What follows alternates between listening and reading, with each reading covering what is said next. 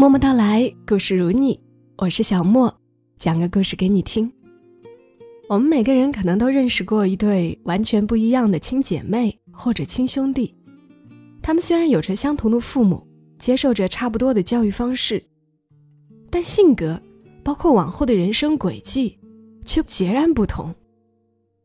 人和人的差别有时候很微妙，但有时候又特别显著。今天就想和你来分享一个这样的故事，还蛮让人有感慨的一个故事，选自于作者刘真今年正在热销的新书《画屏春》当中的一篇《表哥》。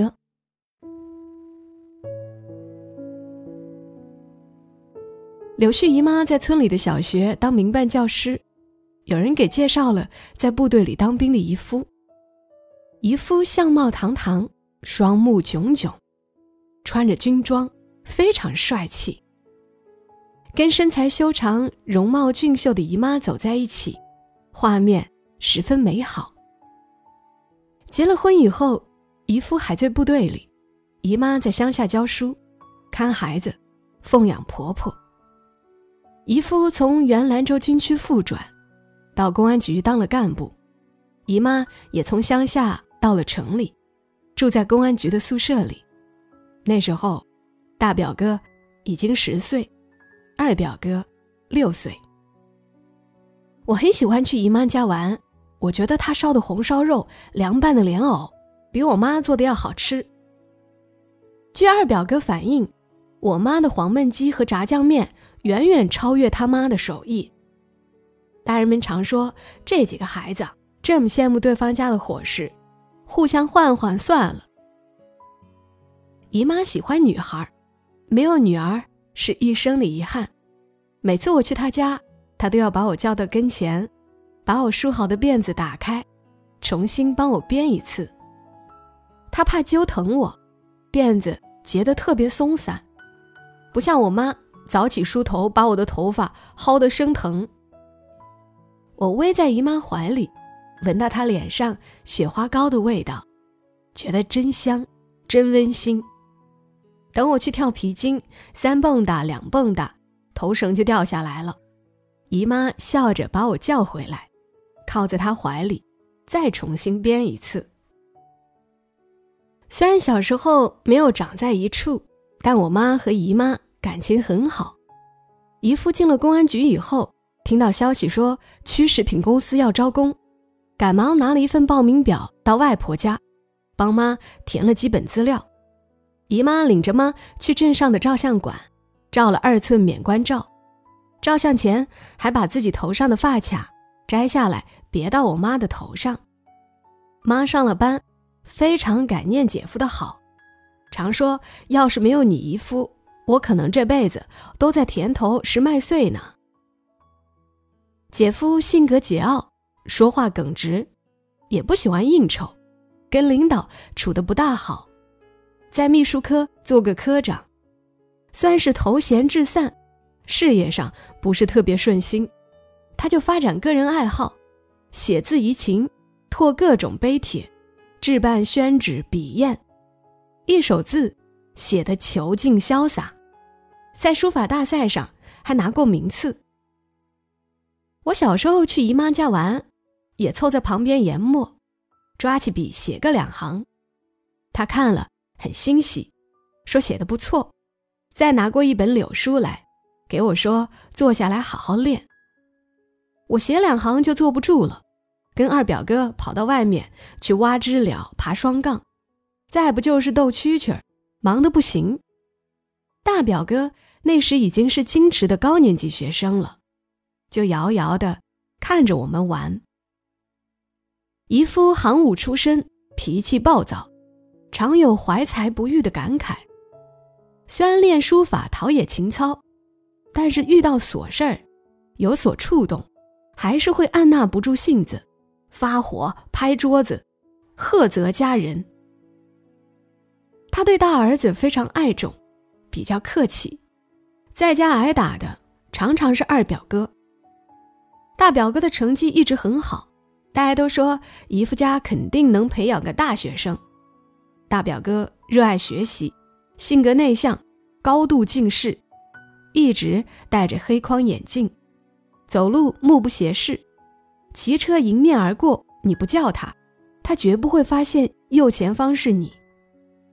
他打小干活不麻利，很大了都分辨不出水开的声响是什么样的，煮鸡蛋的时候也不知道要加水。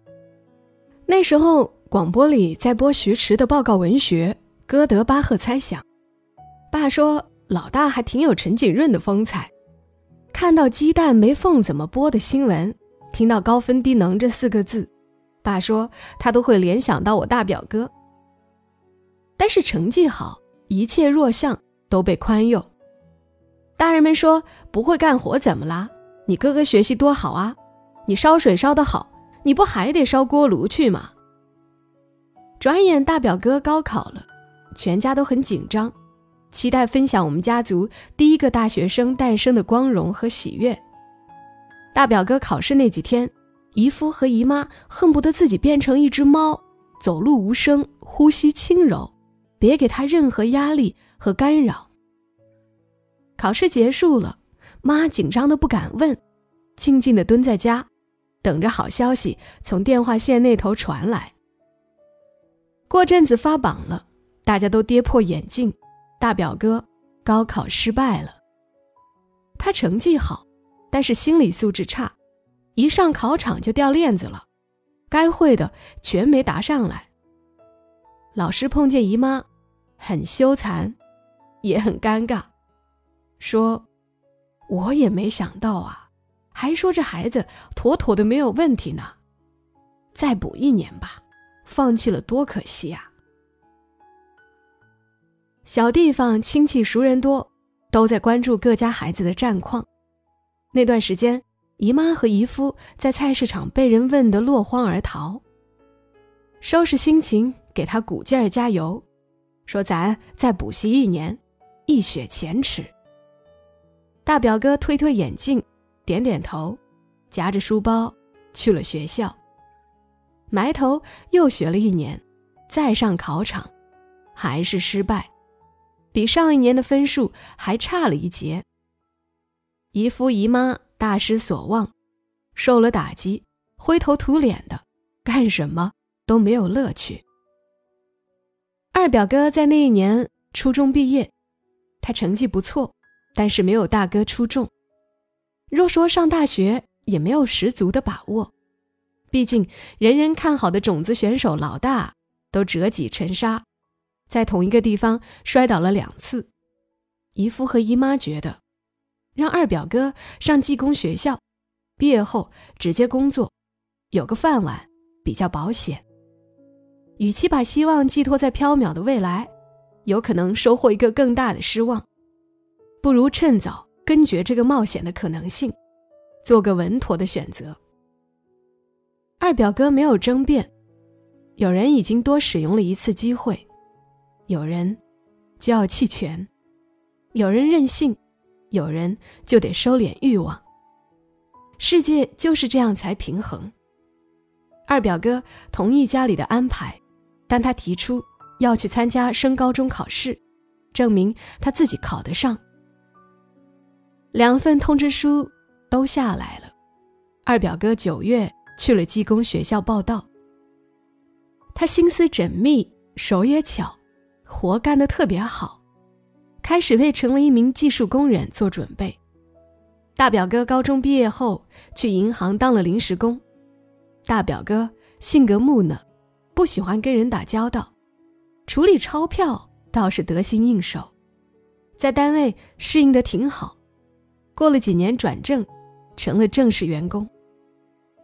二表哥进厂，因为成绩好，分到了试飞站，很快成了业务骨干，日子慢慢过着。小城生活波澜不多，通俗点讲，青年们人生中不外两件大事：就业和择偶。工作定下了，大表哥也到了找对象的年纪。谁也没想到，一找就是十五年。面对在银行上班的正派青年，媒人们都是非常热情的，问你有什么要求啊？然后物色人选，加粗推荐。大表哥的择偶观很模糊，在现实中不断印证、修改并确立。每次他都会说没有什么具体的想法，每次看到人后又会生出具体的意见。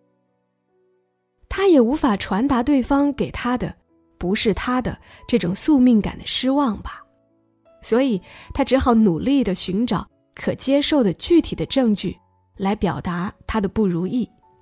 比如张美丽太白了，李春花讲话声音太大了，王咪咪头发烫得太吓人。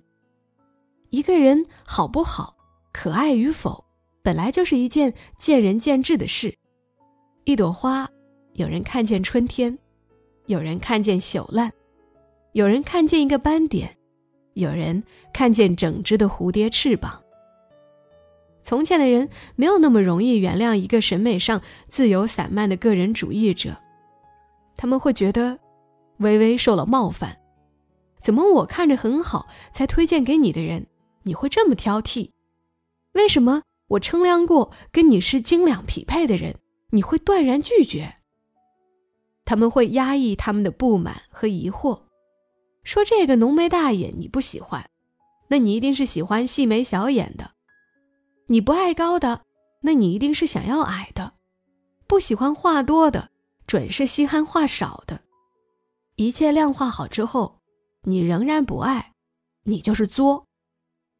当我们动员周围所有的资源，为他介绍众多适龄女性，他仍然在摇头说不行的时候，大家都感到了深深的疲惫和困惑。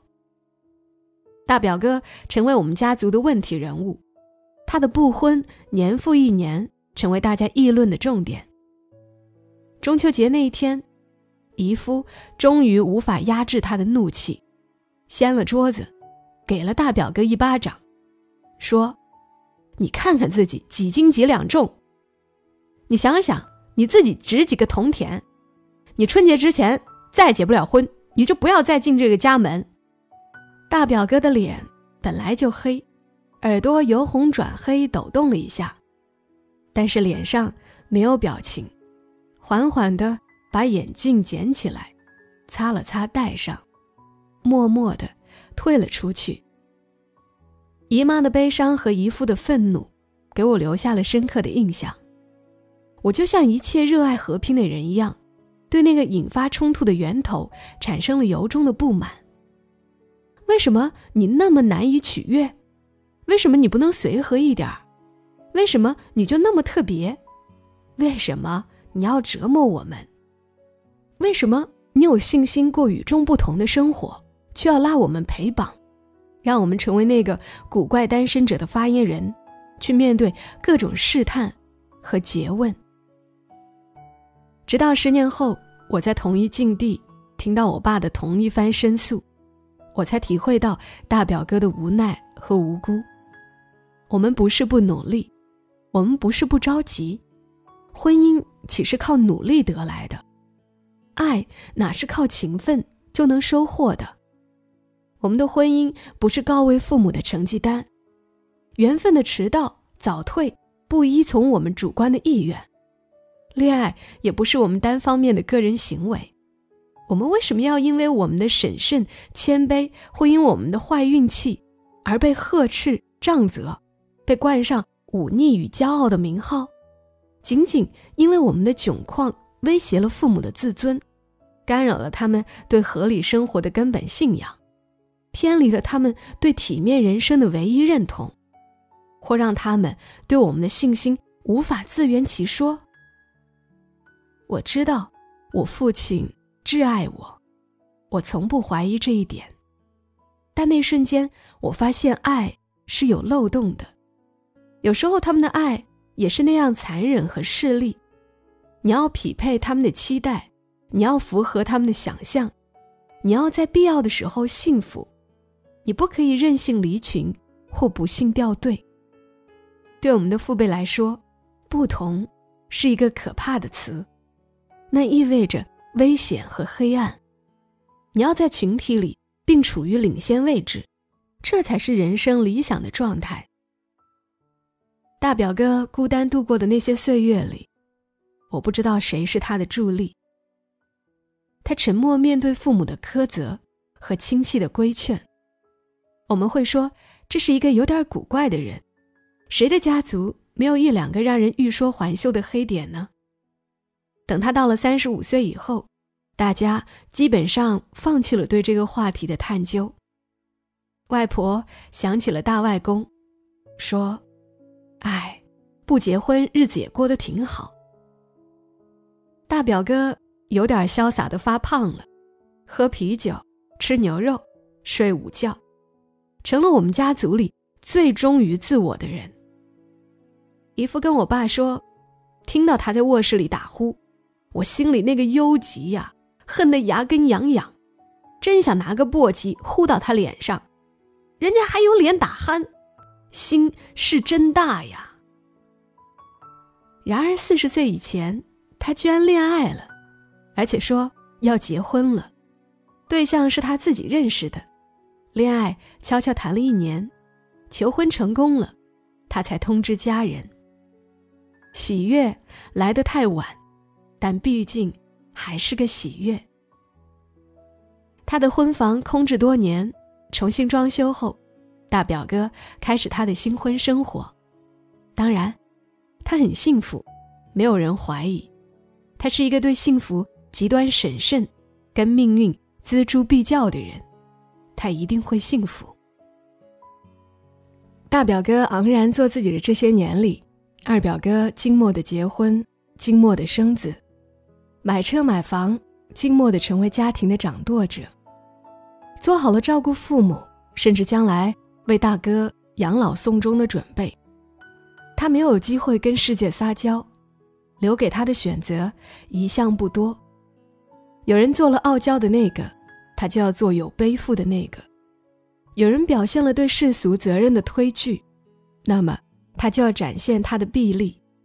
担子就在那里，总有人要扛起来。不幸你是排在队尾的人，你就要接受这一份试炼。但事情总有两面，像麦子一样，低下头的那个，总是最饱满的那个。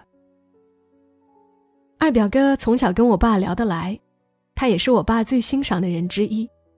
爸说：“老二啊是个男子汉。”我想爸在他身上看到了一部分的自己吧，压抑、自省、要强、坚韧。为了照顾家里，二表哥放弃了高考，上班以后放弃了外派美国的邀约，静默中过滤掉了很多好机会。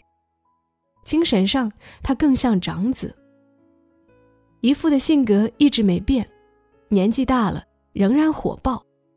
老大的婚事解决之前，他在某次争吵中向姨妈动手，二表哥冲上去护在母亲身前，一把就推开了他，一字一顿的对姨夫说：“有我在，你再敢打我妈试试。”姨夫愣在那儿。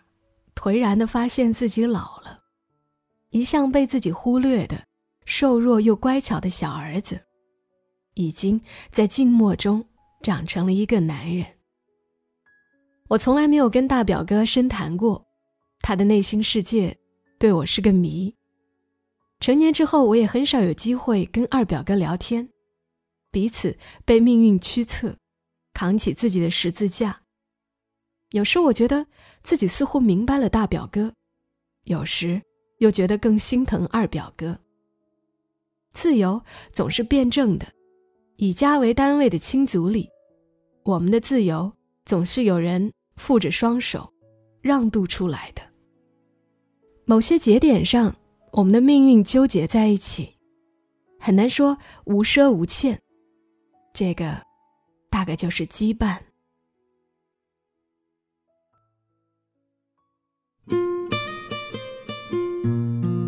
刚刚的故事来自于作者刘真《画平春》这本书，写的都是他的家族史，其实也写出了千千万万家庭的缩影。故事中有好些话让人特别有感触，比如“事情总有两面”，像麦子一样低下头的那个，总是最饱满的那个。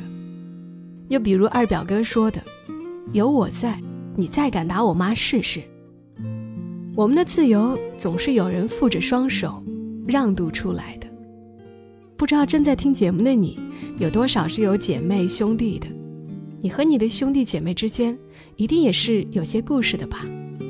如果这些故事让你想到了点什么，也欢迎你在评论区留言，和我们来聊聊。这里是在喜马拉雅独家播出的《默默到来》，我是小莫，和你聊聊我们平常人身上所发生的故事。